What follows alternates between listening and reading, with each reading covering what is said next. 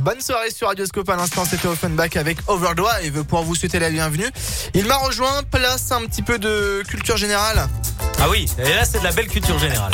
Joanne Paravi de la rédaction nous vous a rejoint. Euh, Joanne avec le Paravi Explique ce soir, c'est de la culture générale euh, bas étage, on va dire.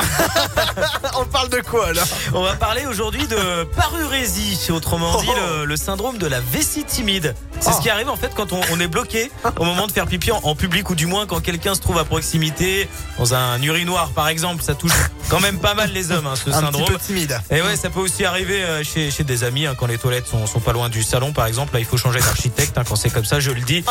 Certains sont aussi bloqués quand ils sont pressés par le temps. Quand vous avez un speak dans deux minutes, Bastien, par exemple, parfois ça peut. Voilà, il faut. Il, Non, il moi faut ça se va. préparer. De ce ça va, tout côté-là, va bien. je suis plutôt Tout bien. va bien ça de ce va, ça va. côté-là. Bon. J'ai un petit peu envie d'y aller. Allez, je vais. Allez. Je- non, je rigole.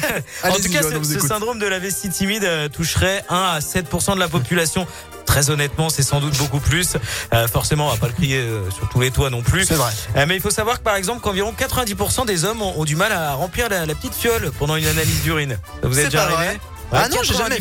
Ouais, c'est Ah. quand même pas mal. Alors qu'est-ce qui se passe dans Non, le je peux corps comprendre en vrai. Ouais, mais ouais, en fait, c'est surtout dans notre tête que ça se passe. hein. Un blocage psychologique, les experts considèrent même ce phénomène comme une phobie sociale.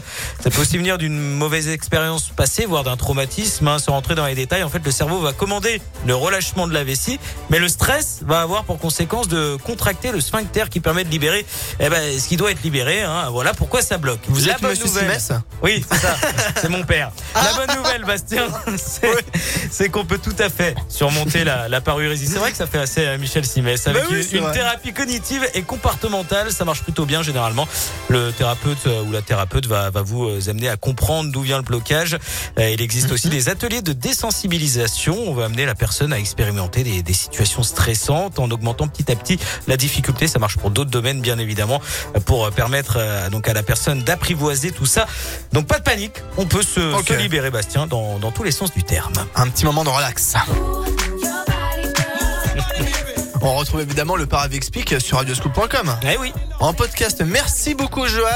Euh, J'aime bien dire à la fin de cette rubrique que j'ai appris plein de choses. Ouais. Bah, une fois de plus, j'ai appris plein de choses, mais là, cette fois-ci, t'es- c'est- bah, c'était sur le pipi, quoi. Mais voilà, pensez à- non, j'allais dire pensez à moi la prochaine fois que mais non. Non non non. On va pas plus loin.